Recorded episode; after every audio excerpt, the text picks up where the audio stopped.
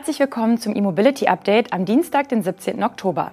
Heute geht es bei uns um eine Millionenfinanzierung für Numbad, Wasserstoffbusse in Ludwigshafen und erste Auslieferungen des NIO-Kombis in Europa. Und los geht's direkt mit Volkswagen.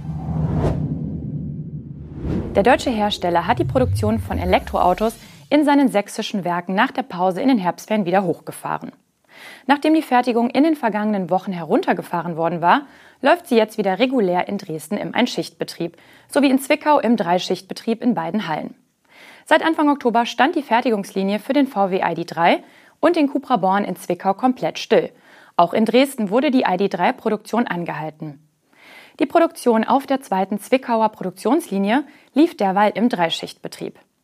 Während bereits Ende September angekündigt wurde, dass in Dresden ab dem 16. Oktober wieder eine Schicht geplant ist, wurde das für Zwickau seinerseits noch offen gelassen. Nun steht fest, dass auch die Produktion des ID3 und Cupra Born wieder in drei Schichten läuft. Dennoch zeichnet sich ab, dass Volkswagen auf eine steigende Nachfrage angewiesen sein wird, um in Zwickau dauerhaft den Dreischichtbetrieb auf beiden Linien aufrechterhalten zu können. Denn in einem Bericht der Sächsischen Zeitung wird bereits auf einen weiteren möglichen Stellenabbau hingewiesen. Laut einem Unternehmenssprecher könnten die 2200 befristeten Verträge in Zwickau nicht verlängert werden, sollte sich die Marktsituation nicht ändern. Gemeint ist damit die Nachfrage nach Elektroautos aus dem VW-Konzern. Volkswagen hatte erst Mitte September angekündigt, rund 270 auslaufende Verträge in Zwickau nicht zu verlängern. In der Fabrik arbeiten rund 10.700 Menschen. Von diesen waren im Zuge des Hochlaufs der Elektroautoproduktion rund 2.700 befristet eingestellt worden. Ein potenzieller Abbau von 2200 Stellen wäre also ein de facto Rückgang auf das alte Vorelektroniveau. Numbat hat eine Finanzierungsrunde in Höhe von 140 Millionen Euro mit dem Immobilieninvestor Patricia und einem deutschen Bankenkonsortium abgeschlossen. Das soll aber erst der Anfang sein. Das Start-up will Investitionen von deutlich über eine Milliarde Euro anziehen. Numbat hatte zuletzt Verträge mit Handelsunternehmen wie Tegut, Norma, Oronix und Hagebaumarkt abgeschlossen. Mit der nun festgezurrten Finanzierung will das Unternehmen mit Sitz im Allgäu schnell wachsen. Numbat äußert in einer eigenen Mitteilung, dass der Betrag die Finanzierung der laufenden und zukünftigen Projekte ermögliche. Der Immobilieninvestor Patricia wird konkreter und teilt mit, dass die Mittel der Errichtung von 400 HPC-Punkten an 200 Supermärkten von Tegut dienen. Insgesamt will Tegut bis zu 1000 Schnellladepunkte an seinen Filialen in Mittel- und Süddeutschland aufbauen. Numbat setzt dabei grundsätzlich auf eine Kombination aus Schnellladesäule und Batteriespeicher. Die HPC-Säule ist aufgrund der integrierten Batterien zwar etwas größer, kann aber mit einem deutlich schwächeren Netzanschluss betrieben werden. Technisch möglich ist ein bis zu 200 Kilowattstunden großer Speicher und bis zu 300 kW Ladeleistung. Der Batteriespeicher soll dabei auch einen Multi-Lifecycle-Ansatz unterstützen. Er kann also nicht nur aus fabrikneuen Batterien aufgebaut werden, sondern auch aus gebrauchten Second Life oder gar älteren Third Life Batterien. Möglich ist auch eine Kombination aus den drei Altersklassen. Das Handelsblatt berichtet, dass Numbat mithilfe der Finanzierungsrunde schnell aggressiv wachsen will, um so die Marktführerschaft zu erringen. Mit den Geldgebern soll zudem auch eine Option vereinbart worden sein, über die 140 Millionen Euro hinaus weitere Tranchen zu ziehen. Insgesamt soll auf diese Weise die Möglichkeit bestehen, das Start-up mit mehr als einer Milliarde Euro zu finanzieren. Numbat will mittelfristig 5.000 bis 10.000 Ladepunkte betreiben. NIO hat mit den Auslieferungen seines Elektrokombis in Europa begonnen. In der vergangenen Woche wurden in Deutschland, Schweden, den Niederlanden und Norwegen die ersten Exemplare des ET5 Touring an Kunden übergeben.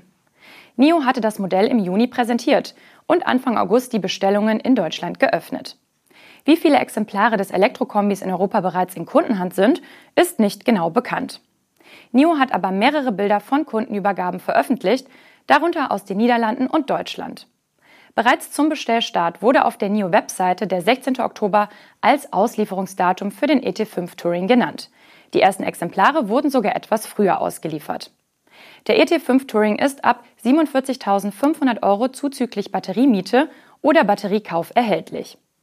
Im Abo-Modell kann der rein elektrische Kombi ab 1.119 Euro gefahren werden, inklusive 75 Kilowattstunden Batterie bei 36 Monaten Laufzeit. Mit der 100 Kilowattstunden großen Batterie wird der ET5 Touring ab rund 1.250 Euro pro Monat im Abo angeboten.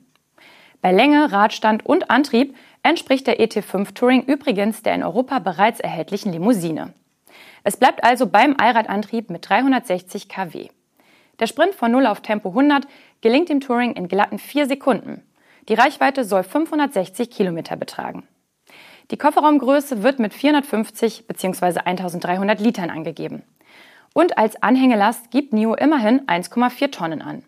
In China wird die Kombi-Version des ET5 bereits seit Mitte Juni ausgeliefert, also bereits einen Tag nach der Vorstellung des Derivats. Bisher wurden in China knapp 11.700 Exemplare des ET5 Touring ausgeliefert. Wasserstoffbusse sollen langfristig die Dieselbusse der Verkehrsbetriebe Rhein-Neckar-Verkehr in Ludwigshafen ersetzen und die bestehende Flotte von Elektrobussen ergänzen. Dabei hat der RNV vor allem ein Modell im Blick. Im Oktober 2022 hat der RNV bereits 40 Mercedes E-Citaro G mit Brennstoffzellen Range Extender für den Einsatz in Heidelberg bestellt. Das bisher einzige Modell mit dem wasserstoffbasierten Range Extender Konzept. Die Verantwortlichen beim RNV hat der E-Citaro mit der zusätzlichen Brennstoffzelle offenbar überzeugt. Wie der Betreiber jetzt ankündigt, sollen acht weitere Einheiten nach Ludwigshafen gehen. Der NV hatte sich bereits eine Option auf bis zu 35 weitere Fahrzeuge gesichert. Zur Betankung der neuen Busse entsteht in der Nähe des RNV-Betriebshofs in Ludwigshafen, Rhein-Göhnheim, eine eigene Wasserstofftankstelle. Diese wird von H2 Mobility betrieben. Dabei wird es sich übrigens nicht um eine exklusive Tankstelle auf dem Betriebsgelände handeln, sondern H2 Mobility wird diese öffentlich zugänglich machen. Die Busse des RNV werden also für eine gewisse Grundauslastung sorgen. Es können aber auch Privatkunden und andere Gewerbetreibende ihre Wasserstofffahrzeuge dort tanken. Auch an den anderen Standorten des RNV wird es solche Tankstellen geben. In Mannheim haben erste Arbeiten begonnen. In Heidelberg ist der Bau der dortigen Anlage schon weit fortgeschritten. Wichtig, der E-Citaro G arbeitet wie ein E-Bus mit einer großen Batterie. Die Brennstoffzelle sorgt als Range Extender lediglich für ein Reichweitenplus. Pedelecs fallen nicht unter die Kfz-Haftpflichtversicherungspflicht, da sie nicht ausschließlich maschinell angetrieben werden. So haben es nun die Richter am Gerichtshof der Europäischen Union entschieden. Anlass war ein Unfall in Belgien. Dort ist ein Radfahrer auf einem Fahrrad mit Elektrounterstützung im öffentlichen Straßenverkehr von einem Auto angefahren worden und wurde dabei so schwer verletzt, dass er einige Monate später an den Folgen verstarb. In einem belgischen Gerichtsverfahren, bei dem mögliche Entschädigungsansprüche geklärt werden sollten, kam aufgrund der nationalen Gesetzgebung die Frage auf, ob jenes Fahrrad mit Elektrounterstützung ein Kraftfahrzeug ist oder ob es als schwacher Verkehrsteilnehmer einzustufen ist. In letzterem Fall hat man nach belgischem Recht Anspruch auf eine automatische Entschädigung. Belgische Richter haben daraufhin eine Auslegung des Begriffs Fahrzeug beim Gerichtshof der EU beantragt. Und dieser sagt nun, dass E-Bikes eben keine solchen sind. Denn von ihnen gehe eine bei weitem geringere Gefahr aus als von Autos oder Motorrädern, die ausschließlich maschinell angetrieben sind. Damit sind wir am Ende der heutigen Sendung. Das war das E-Mobility Update am Dienstag. Bis morgen.